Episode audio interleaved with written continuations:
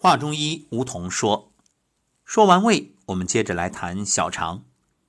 小肠居腹中，上接幽门，与胃相通，下连大肠，包括回肠、空肠、十二指肠，主受成化物和泌别清浊，与心相表里，属火属阳。”先说说小肠的解剖形态。小肠的解剖位置呢，位于腹中，上端与胃相接触为幽门，与胃相通；下端与大肠相接为阑门，与大肠相连，是进一步消化饮食的器官。小肠与心之间有经络相通，二者互相络属，故小肠与心相表里。小肠的形态结构是呈迂曲回环叠积之状。是一个中空的管状器官。小肠腹后脊，左环回周叠积，其注于回肠者，也就是大肠，外附于脐上，回运环十六区。前面说了，小肠呢又包括回肠、空肠和十二指肠。那么小肠的生理功能有哪些呢？一个就是主受成化物。小肠主受成化物是小肠主受成和主化物的合称，受成接受以气成物之意。这里要说明一点啊，很多解读呢都是说受盛，啊这一点很多人会觉着有些不太能理解，到底是受成还是受盛？其实成啊，大家想一想，就是我们盛饭，啊这个。应该比较通。至于说受盛，也有人讲约定俗成，大家一直这么说。包括我也查询了，像医学百科上面也写的是受盛之官，是指小肠啊。不过古代呢是成这个音，好，我们就不纠结了。化物是变化、消化、化生的意思。小肠的受成化物功能主要表现在两个方面。一是小肠承受了由胃腑下移而来的初步消化的饮食物，起到了容器的作用，即受承作用。第二呢，是指经胃初步消化的饮食物，在小肠内必须停留一定的时间，由小肠对其进一步消化吸收，将水谷化为可以被机体利用的营养物质，精微由此而出，糟粕由此下输于大肠，也就是化物的作用。在病理上，小肠受成功能失调，传化停止，则气机失于通调，滞而为痛，表现为腹部疼痛；如化物功能失常呢，会导致消化吸收障碍，表现为腹胀、腹泻、便溏等。另外，小肠呢还主泌别清浊，泌就是分泌，别也就是分别，清是指精微物质，浊呢就是代谢产物。你看，我们说到脾胃。清升浊降，就是脾主升清，胃主降浊。脾负责吸收精微物质，那胃呢负责排出代谢产物。而脾胃的这些功能啊，就是小肠帮忙来完成。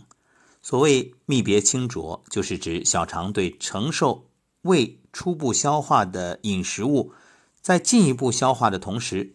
随之进行分别水谷精微和代谢产物的过程。分清就是将饮食物中的精华部分，包括饮料化生的精液和食物化生的精微进行吸收，再通过脾之生清散精的作用，上输心肺，输布全身，供给营养。而别浊体现在两个方面，一个呢是把饮食物的残渣糟粕通过阑门传送到大肠，形成粪便。经肛门排出体外，另一个呢是把剩余的水分经肾脏气化的作用渗入膀胱，形成尿液，经尿道排出体外。膀胱与肾为表里，聚储水，水入小肠，下于胞，行于阴，为搜便。因为小肠在泌别清浊过程中参与了人体的水液代谢，故有小肠主液之说。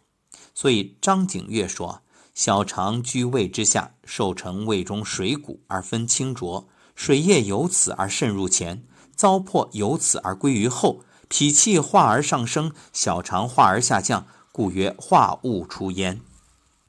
为什么到医院检查身体要查你的大小二便，做一个化验？包括中医也要对大小二便进行一个判断，就是因为啊，当小肠分清别浊功能正常的时候，水液和糟粕各走其道，于是呢，大小二便正常。如果小肠功能失调，清浊不分，水液归于糟粕，就会出现水谷混杂、便溏泄泻等。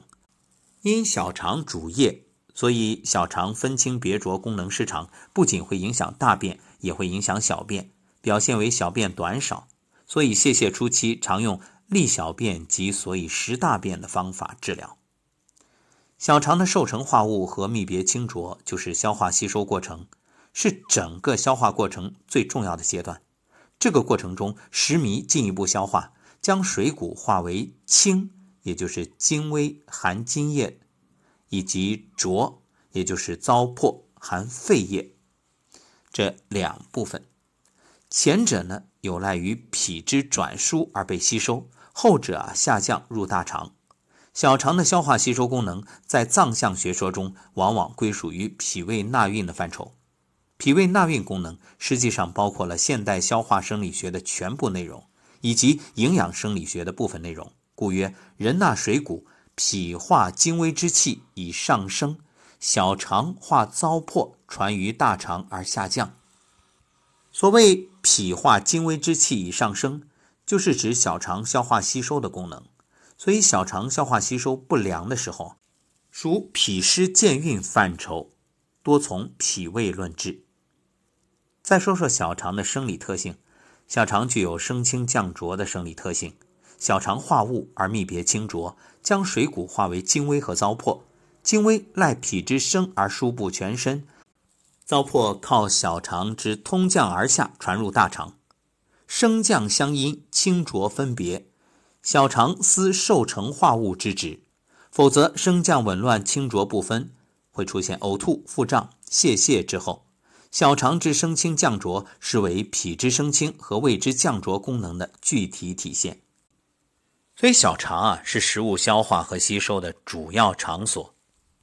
它的功能就是将经过胃初步消化的食物进一步消化，将食物中的精华养料吸收之后，通过脾之运化滋养全身，并且呢把消化之后成为糟粕的那些化物传送到大肠，其中的水液呢。则通过其他脏腑的作用渗入膀胱，所以小肠被看作人体喂食值班的生产线工人，辛勤地加工着供应全身的养料。喂食就是十三点到十五点。小肠经的循行起于手小指甲尺侧甲旁一分少泽穴，从手走头行于上肢外侧后缘。经肘内两骨之间，上绕肩胛，经面颊止于耳屏前方的听宫穴。胃时阳气开始下降，阴气开始上升，这个时候啊，就是按揉小肠经、保养小肠的最佳时间。不仅要在小肠经上做些导引按摩，还应该啊做少量缓和的运动，这样更加有助于营养物质在小肠内的消化吸收，使二便通调，气机舒畅。那什么方法比较好呢？这个我们将在二十八天的线上康养馆里带着大家一起来做。好，感谢各位收听本期的话中医，我们下一期接着谈大肠。